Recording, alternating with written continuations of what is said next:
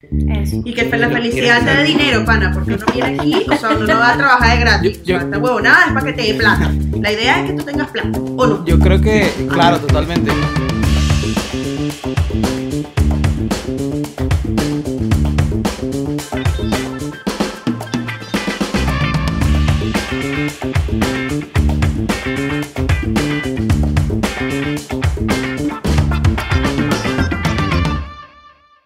Bienvenidos al primer episodio de Dentro de la Caja, un podcast donde vamos a estar conversando sobre los procesos creativos. Eh, mi nombre es Luis Palencia, soy un diseñador gráfico venezolano, ahora viviendo en la ciudad de Brooklyn, New York, y me complace muchísimo estar junto a tres personas a las que admiro y respeto mucho y vamos a estar generando y abriendo conversación sobre estos temas eh, creativos, por así decirlo. Y vamos, preséntense.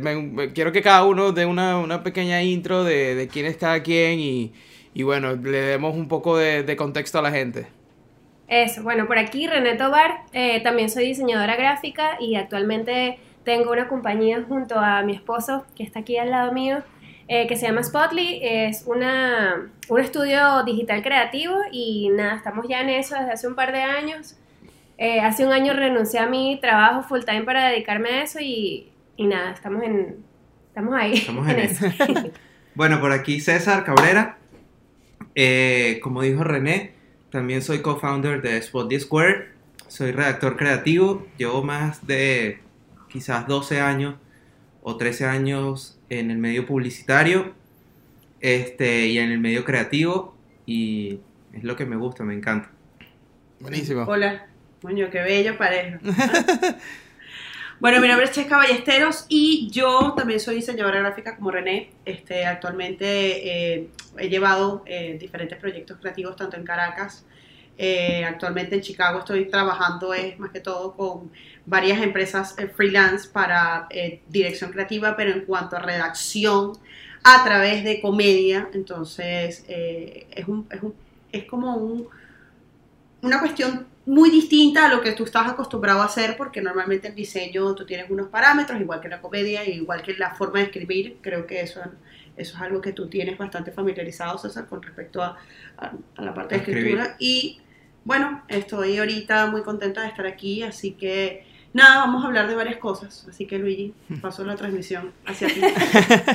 sí, bueno, para agregar un poco a, lo que yo estoy haciendo actualmente, eh, pues nada, vivo acá, eh, como dije, en Brooklyn y durante los últimos quizás 10, 12 años he estado trabajando como diseñador gráfico en distintas agencias y estudios, principalmente trabajando mucho en la parte de branding, eh, publicidad y recientemente he estado más adentrado en el mundo digital eh, y redes sociales, creación de contenido, eh, sobre todo ahora que estoy trabajando en el equipo de Gary Vaynerchuk, creando contenido para su marca personal y algunas marcas que confían en su agencia la parte digital de, su, de su branding. Así que bueno, ha sido una exploración de, de muchas cosas, ¿no? De, de cómo pasar de un mundo en el que era todo impreso, ahora a cómo se va a ver esto en redes sociales. Así que ha sido un camino bien raro, pero al mismo tiempo he aprendido muchísimo y, bueno, aquí estoy. Así que bueno, eh, parte de, de, la misión de, este podcast, que pasa a ser en realidad también un porcentaje de lo que es en realidad el proyecto de dentro de la caja. Eh, queremos abrir conversaciones sobre procesos creativos, eh, cómo llegar a la idea, cómo también lo que hacemos fuera de nuestra carrera eh, influencia positiva o negativamente en nuestro proceso y al momento de, ejecutar como, como, profesionales.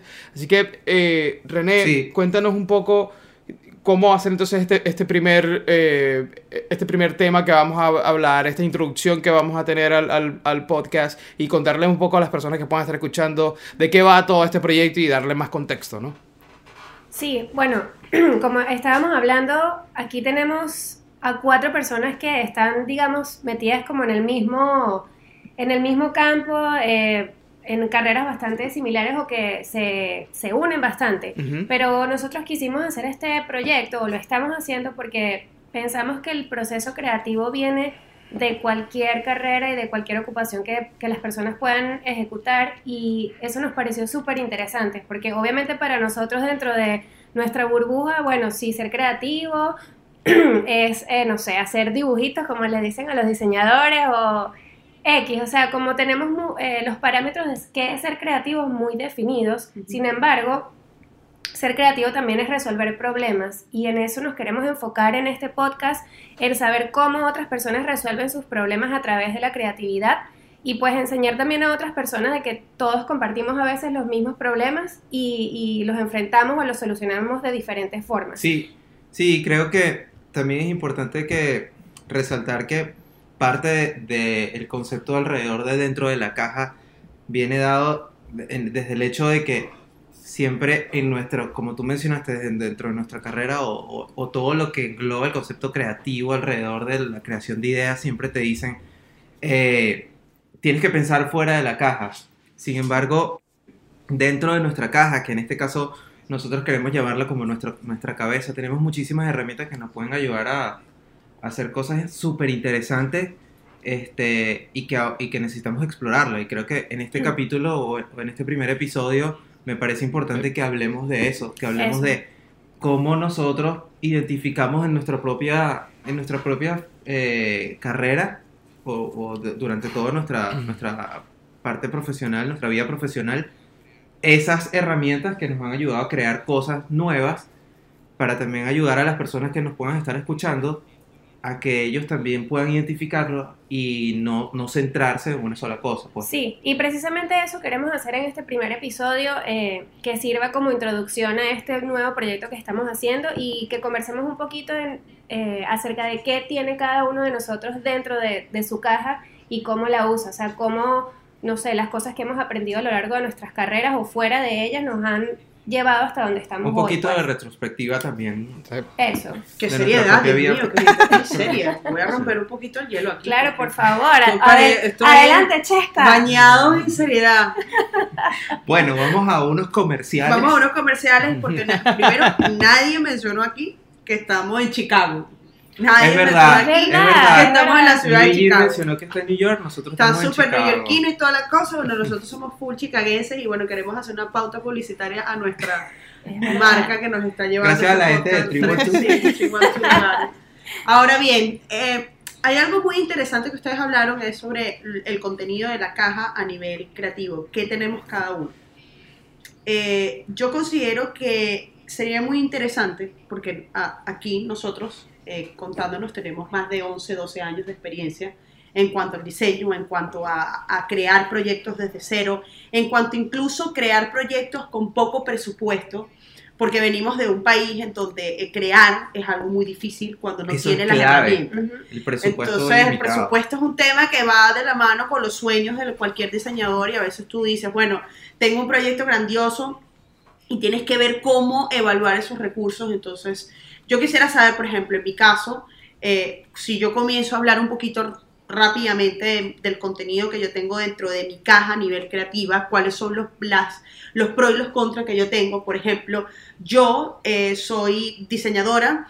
Eh, una de las herramientas que yo uso para, para, ser creativa es, por ejemplo, dibujar todo el tiempo, siempre estoy viendo comiquitas, siempre estoy viendo cosas que me permitan a mí ejercitar el ojo, porque todo es ejercicio. Entonces, por ejemplo, eh, me gusta eh, cuando estoy creando, eh, soy una persona que ve documentales en vez de escuchar música. Entonces hay personas que trabajamos de diferente manera. Si veo lo negativo de mí en cuanto a la caja, porque toda, toda caja positiva tiene su parte negativa, yo podría decir que de repente me distraigo mucho, también podría decir que de, repente este, suelo sufrir mucha ansiedad, lo cual te bloquea mentalmente porque las emociones van muy ligadas a la creatividad.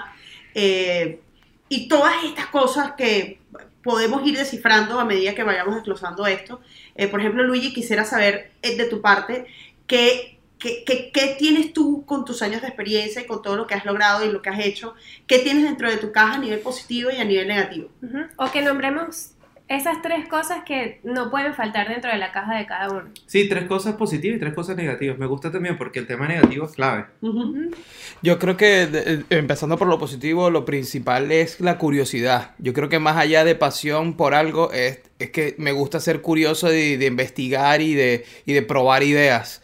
Eso es algo que he ido desarrollando con el tiempo, ¿no? Como que primero, eh, hablando también de lo negativo, fui superando inseguridades y miedos eh, que me permitieron entonces ser cada vez más curioso.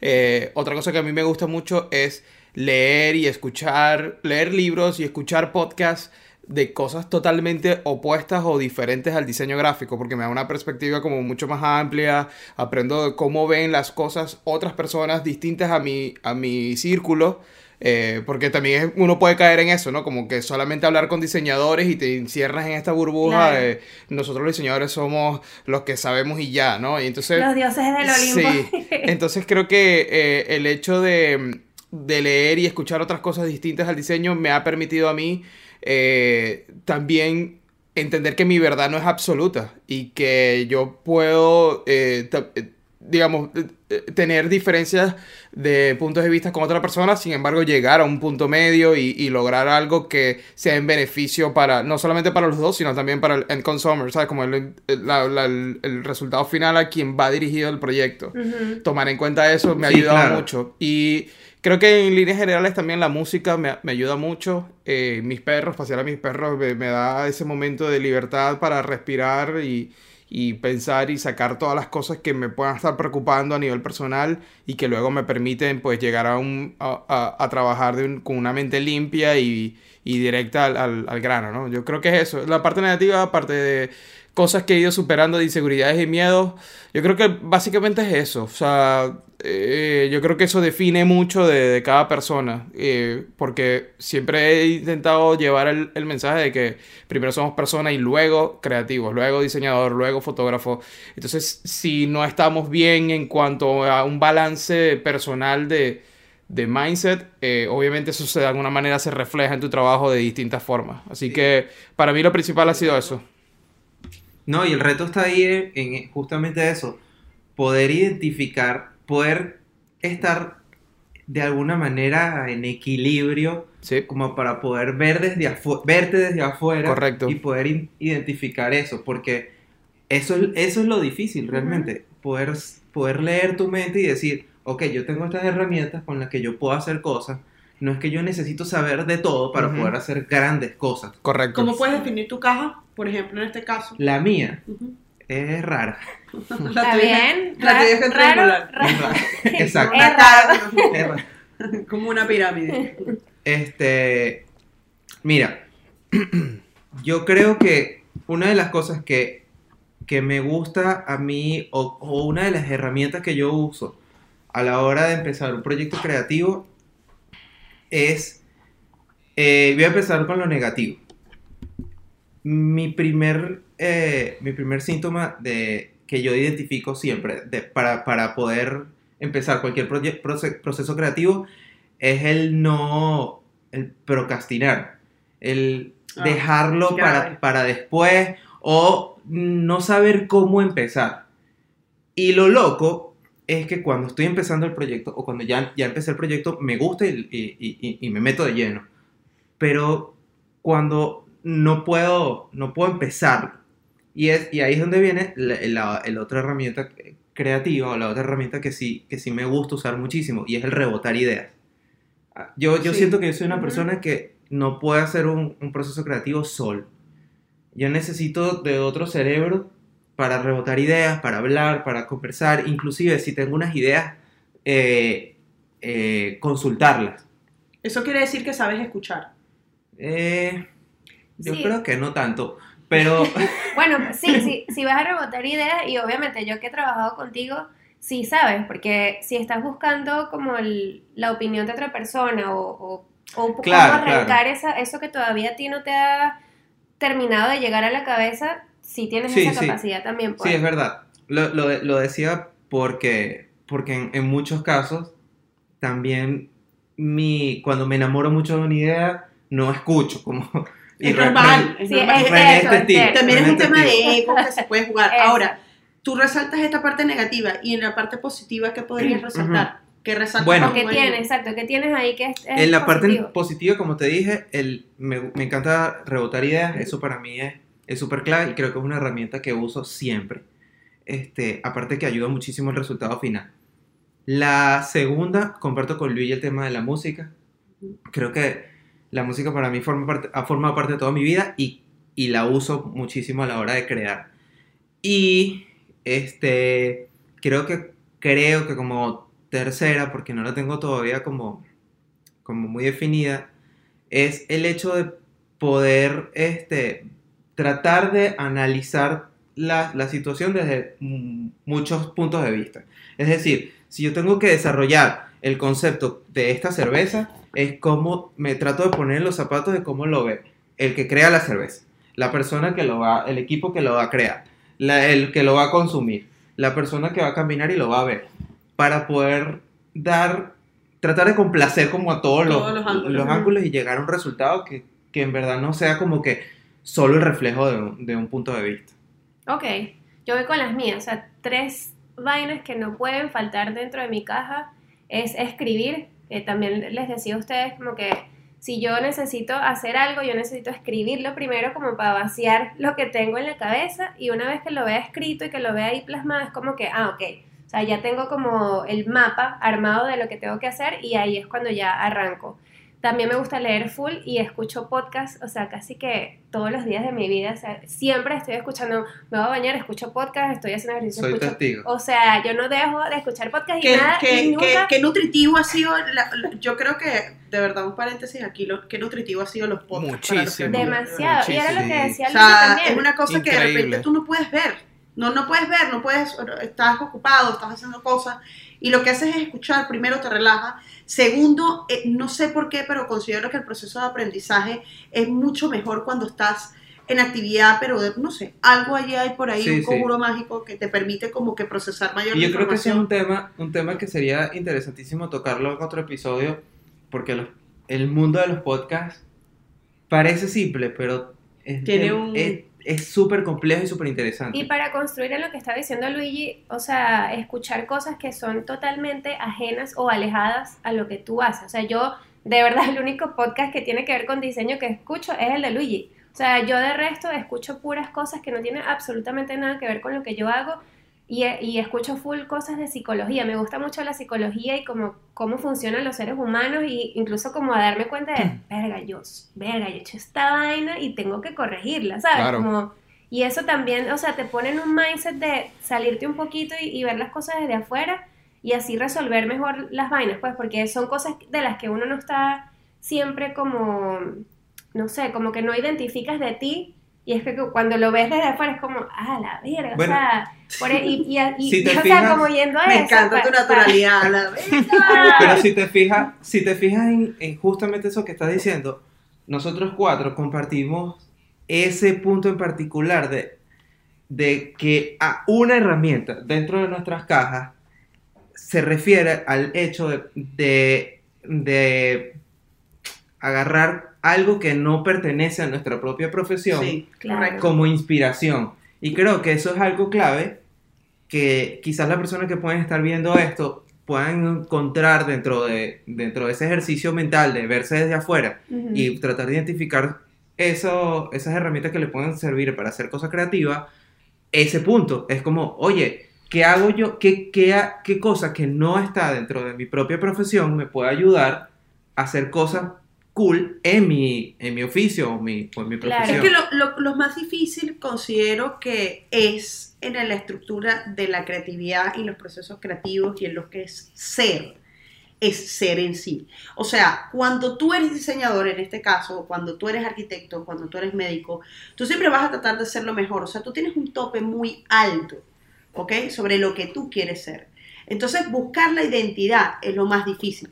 Cuando, en mi caso, que soy diseñadora, cuando yo, por ejemplo, soy, eh, trabajo con acuarelas, este, eh, tengo diferentes eh, personas con las cuales me inspiro, pero siempre estoy tratando de buscar mi identidad, de qué es lo que me identifica a mí del resto de los demás. Y esa búsqueda a veces es muy frustrante, y muy frustrante sobre todo para la gente que está comenzando. No, porque caes en las comparaciones. Exactamente, Sí, y ese es, ese es uno de los problemas, porque cuando, aparte de caer en las comparaciones que tú dices, bueno, yo soy, yo no soy mejor, yo no sirvo para tal cosa, yo de repente tal, tal vaina, tú te bloqueas de una manera que de repente ya al final no, sencillamente abandonas el proyecto por miedo. Pues, Y el miedo juega un, un papel muy importante en lo que es tu, tu, a nivel de tu formación en el momento de tú presentar tu trabajo. Tú no puedes, tú tienes que tener seguridad en lo que haces. Claro. Y eso es una de las cosas, de las herramientas que se tiene que tener dentro de, la, dentro de esa caja y sobre todo es algo que se hace con el tiempo. Hay que entender que estos todos son procesos, procesos de tiempo. Tú no puedes llegar a Sí. ser un, eh, llegar de en primer semestre a la universidad a creer que te sabes el mundo solo porque manejas tutoriales de, de Photoshop o Illustrator. O porque tienes 2.000 seguidores Sí. en Instagram. O sea, tú sabes, claro, tú sabes ¿Qué pasa, que cuando tú bajas, tú tienes, o sea, independientemente de un profesor tiene una experiencia, un profesor tiene una forma de dar una cátedra, y lo que te da la universidad no te lo da nadie, no solamente es el conocimiento, sino los contactos. ¿Ustedes dirían entonces que el miedo, que el miedo bien administrado, en una dosis bien administrada, funciona como el ego? Yo, yo te voy a Es decir, te Ujú. puede ayudar a hacer cosas muy interesantes. Es decir, podría ser una herramienta que esté dentro de esa caja, tanto el miedo como el ego, porque los dos te pueden ayudar a hacer cosas muy increíbles, pero si los administras mal, por un lado el ego te puede hacer destruirte y el miedo no te, no te deja seguir adelante. Sí. O sea, te las ahí- bloquea. Este, no sé, de la manera que yo lo veo es que sí o sí todos tenemos al miedo metido ahí dentro de la caja. Lo importante es saber qué tanto espacio ocupa. Exacto, allá adentro, ¿sabes? ¿Qué tanto espacio le das la dosis. Eso, como que, ver, no sé, mi caja es de 20 por, por 20 y el miedo ocupa el 85%, hay un, hay un pedo ahí, o sea, tienes que... que Pero creo, que pero ese creo miedo. que el ego Exacto. es necesario que esté encerrado. no, No, y- claro, exacto. el ego tiene que estar Por eso, encerrado le di- porque por eso les digo. la el- seguridad es una cosa y el ego es otra. El ego es destructivo. No, pero es que ya va, porque toda la cosa en la vida, como, como en la comida, todos los extremos son malos Claro. y todos los excesos son malos. El ego no es que no sea mal, no es que es malo por sí mismo. Es malo cuando, como les digo, y esta es mi, mi percepción, desde un punto de, desde, desde una dosis buena de ego funciona, porque el ego es parte de tu, de tu, de tu forma de decir, oye, yo logré esto, yo me, yo me merezco, eh, no sé, un mejor cargo, yo, yo merezco eh, estar, en el caso de Luigi, por ejemplo, yo soy capaz de, de trabajar con Gary Vee. Pero Por es que ejemplo, el mérito, y eso- el mérito es una cosa. No, no, pero, el ya- ego es otra. ahí- pero ahí tu, tu, tu, tu poco de ego te ayuda a construir todas esas, esas cosas que tú quieres que tú quieres lograr, ¿me explico? Sí, sí. Sin Oye. creerte que sin creerte que, que eres la, la, la super persona del mundo Claro. solo solo tomando conciencia de quién eres, pues. Ahí, ¿cómo ves tú, Luigi? Y, o sea, me, me interesa también saber tu punto de vista, precisamente porque trabajas con un equipo eh, bastante sólido y pues con un jefe que, que también es súper sólido en todo esto. ¿Cómo, ¿Cómo diferencia seguridad versus ego? O sea, ¿cómo crees tú que, que, que se diferencian esas dos cosas? Yo creo que es, es cuestión de perspectiva, de cómo lo veas, porque sí es importante el ego en la parte de tú creerte que puedes llegar a hacer eso, lo que están hablando. Siempre, pero yo siempre creo que la intención, la buena intención de lo que quieras crear, debería estar como, siempre debería estar así sea un paso por encima del ego. O sea, si tú tienes Sí. un 51-49, de 51 es esta, esta curiosidad y esta buena intención de crear este proyecto, de hacer algo que vaya a, resonar y a que generar un impacto positivo. eh, y tienes ese ego ahí que no supera eh, la parte tuya de la curiosidad de y de la intención.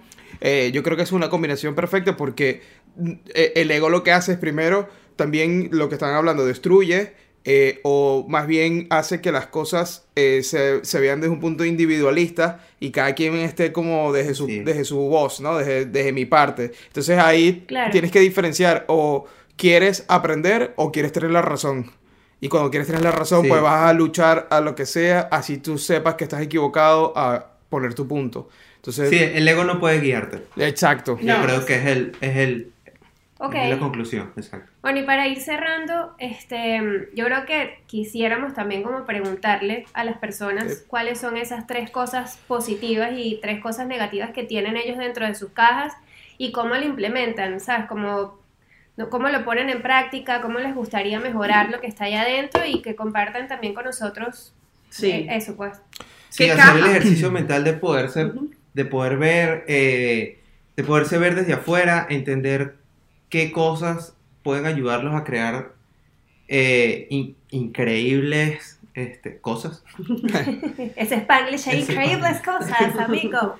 Lo que pasa es que la, la cuestión es, cuando tú aprendes a identificar esto, y es algo que digo y voy a decir siempre, el tiempo es el mejor aliado.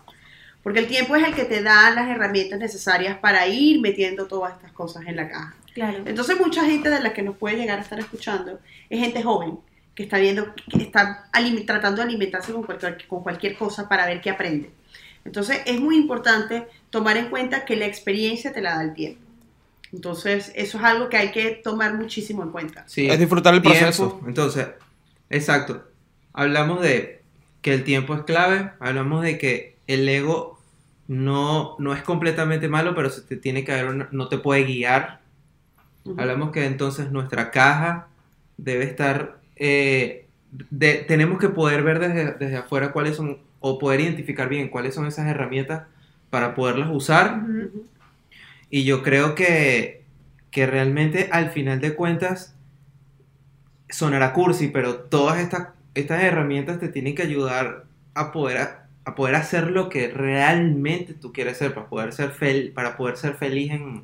Eso. Y que la felicidad te dé dinero, pana, porque uno viene aquí, o sea, uno no va a trabajar de gratis. Yo- o sea, esta huevonada es para que te dé plata. La idea es que tú tengas plata, ¿o no? Yo creo que, Sí. claro, Ah, totalmente. Y yo creo que eso va de la mano con, con el resto de las cosas. Cuando empiezas a descubrir eh, en realidad eh, qué es lo que te gusta hacer, entender que tú puedes tener diferentes personalidades. Por ejemplo, eh, pueden haber cosas que, que te gusten, pero no necesariamente te tienes que dedicar a eso. ¿no? Yo creo que hay un conflicto también de gente que solo quiere estar en una línea. Y está bien que, que te guste la comedia y lo hagas eh, como algo recreacional o como un ejercicio eh, creativo, pero quizás lo tuyo es el diseño, pero también te gusta la fotografía y también te, eh, te- te gusta la, la música y te gusta... Te la- pueden gustar muchas Te cosas. gusta la Puedes hacerlo cocina. todo, lo que pasa es que necesitas es organización. Correcto. exacto. y puedes hacer todo eso Ahí- como... Solo que le, hay una en la que va a tener prioridad en tu vida y las otras más bien funcionan como que como yo aprendo de aquí algo que va a alimentar esta principal que, que es lo que a mí me gusta hacer. Exacto. Y en base a eso, tú tienes ahí como que ese arsenal de cosas que te van a ayudar y a- el hecho de también escuchar cosas diferentes o ver el punto de vista de otros y quitarte esa parte del ego de yo tengo la razón porque yo estudié diseño, es también entender de, oye, ya va, yo también tengo que aprender a escuchar, primero escuchar para luego ser escuchado y... Y cuando empiezas a entender y a ver que también debes escuchar a la otra persona para saber hacia dónde va dirigido cada proyecto y dar lo mejor de ti dentro de esas cosas que, que va a tener las limitantes de cada proyecto, va a ser increíble porque te vas a posicionar como un, mejor profesional, vas a saber eh, llegar más rápido a las soluciones, eh, tu, tu confianza al momento de presentarlo va a ser muy diferente y también Claro. eh, tu relación con los clientes va a ser bien, bien diferente. Cuando empiezas a, a verlo más desde estoy aquí para ayudarte a yo tengo la razón, haz esto porque yo soy el diseñador. Yo voy a, voy a lanzar la conclusión y voy a decir que, bueno, esperemos que puedan darnos estas herramientas, enviarnos un mensaje con esas herramientas que necesitan. Y creo que en el próximo capítulo vamos a explorar un poquito sobre el tema de lo que es identificar eh, esas herramientas diferentes a nuestro campo. Por ejemplo, ¿qué, qué herramientas utilizan las otras personas en su campo para perfeccionar el que tienen y el de dónde están. Entonces yo creo que hasta Bueno, aquí muchachos. Sí, si llegaron hasta aquí, muchísimas gracias. Coño, sí, de verdad que sí. Sí. Este, este es nuestro primer episodio. Salud. Este, salud. Sí, qué bien. Pero sí, con esto queremos en verdad crear un espacio de conversación que todos podamos compartir nuestra, nuestras experiencias aquí. Y ayudar a otras nosotros y personas. ayudar. El, el- fin final es ayudar a otras personas basado en nuestra propia experiencia. Que gracias por venir y que el poder vemos. Bye.